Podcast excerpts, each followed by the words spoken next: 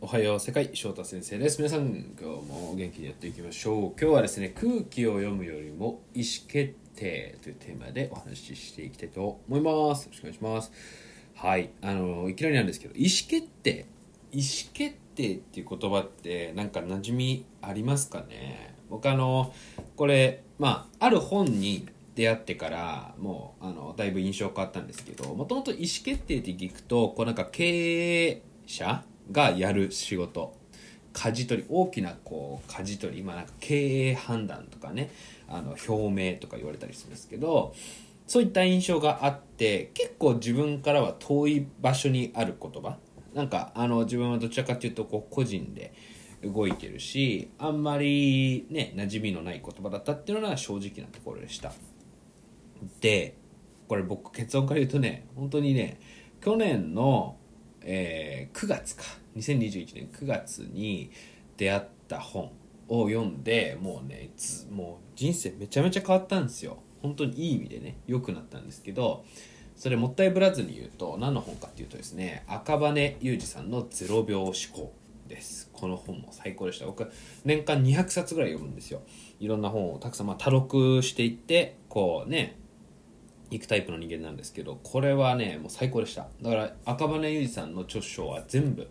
あのその後読んだんですけどで実際に赤羽さんのメソッドがあるんですね。このノートのあの書き方があるんですけどそれを今も実践してるっていうようなところですね。でどう変わったっていうのをあの説明します。でまず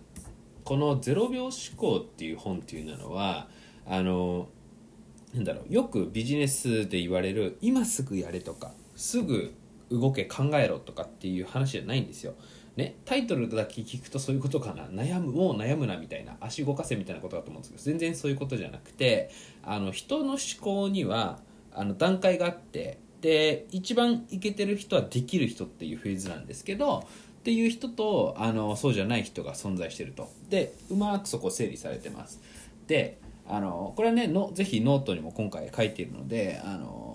詳しく見てほしいんですが、えー、このフェーズ、えー、フェーズ5個です。1つ目は情報っていうフェーズ。2つ目は思考っていうフェーズ。3つ目は整理というフェーズ。4つ目は仮説というフェーズ。5つ目は解決っていうふうなフェーズですね。でまず情報のフェーズの人っていうのは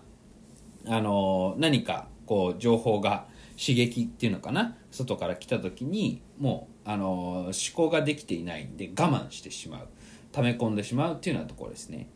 で2つ目思考のフェーズのまんまの人っていうのは我慢してしまう。考えるだけで終わってる。えー、なんでこんなこと言われたんだろうみたいなね。あのえー、あれはどういった意図があるのかなってふわっと考えて、えー、そのままモヤモヤしてしまっています。で3つ目のフェーズ。これね僕課題だった。僕ここだったんですけど、えっと、3つ目のフェーズはね思考だけじゃなくて整理できていないところなんですね。で整理ができてない人っていうのは、えー、これはね堂々巡りしてしまうんですよ。同じことであの悩んでは定期的にね数週間後とかねまたまた同じところにたどり着いて同じところで止まる思考停止してしまってるっていうのが堂々巡りさんってことですね。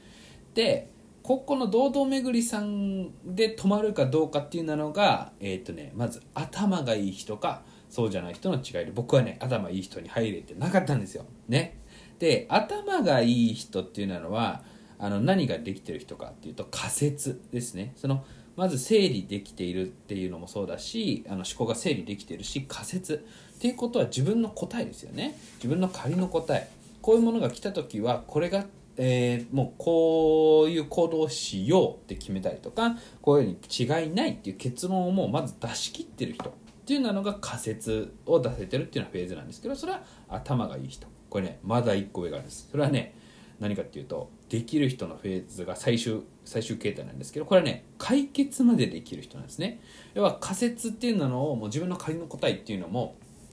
ありつつさらにそれをもってして、え、実際に動いてみて解決したっていう人ですね。要は PDCA 回して最後の A でもう最適解を出した解決したっていう風なフェーズができる人らしいです。僕はまだそこまでいけてません。のでまあ堂々巡りっていうのをこの本に出会ったことで僕はねあのしなくなったんですけどもう書いて書いて書いて定期的に整理して、えー、いけた。頭がいいフェーズになれたのかもしれないっていうようなところなんですけどあのこういうふうに言語化していただいてます。でねあのこのフェーズじフェーズの定義とかこの、えーと、5, 5個のフェーズがそれぞれ何かっていうのものにはあのなんだろう覚えておく必要はなくてこれはまあググればすぐ出てくるし僕のノートにも書いてるし何よりこの本に書いてあるのでそこが今日の言いたいテーマじゃないんですけどこの僕が言いたいことは何かっていうと赤羽さんがおっしゃってるあの話っていうのはこうまずはあの A4 の紙で、えー、思考を書き出してみる。とにかく書き出しなさいっていうふうに言っていてであで書いた結果もう思考どうしますかを決める。これ0秒でこの意思決定をしなさいっていうメッセージなんですよ。だからなんか単にこうメモあのいっぱい書こうね。書き方の本ですとかいう話もないし、えー、なんだろうな。考え方だけの本ではないです。もう意思決定をとにかくしなさい。行動しなさいっていうような話ですね。であの例を挙げるとなんかこう日本の会議ってやたらねあの1時間ミーティングあの1時間打ち合わせとかあの客先と1時間半商談して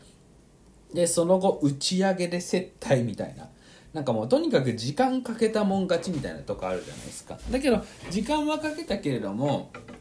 重要なコアなところで買いますかどうしますかっていうふうなそのねあのお客さんとの、えー、ディスカッションディスカッションだけじゃなくて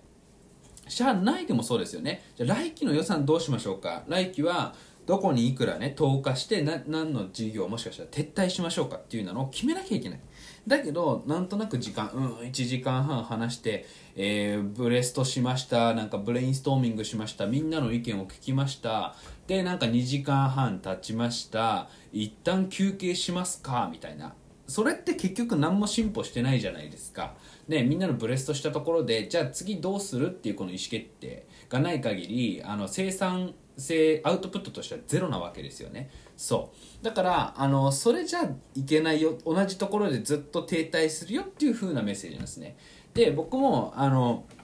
これは本当完全にあるあるだなと思っててなんかあの日本の組織で僕、まあ、まだまだ若い方になるわけですよ。でえっといろんなね方々とありがたいことにあのまあ仮面サラリーマン IT 企業でしてますけどそこの内外問わずいろんなあのミーティングにあのありがたいことにですね去年から、えお声がけいただいてますけど結構やっぱその空気みたいなのあるんですよね。あのこういう発言しちゃって大丈夫かなとか。だけどあのなんだろうなそこは感情と分けて考えた方がよくてえっと今までの僕は空気読んでまずは聞こうかなまずは仲良くなろうかなで時間だけ多く割いてたんですけどそうじゃなくてえー、っとじゃあ次どうしますっていうのをその1時間のミーティングなんだったら、えー、っとも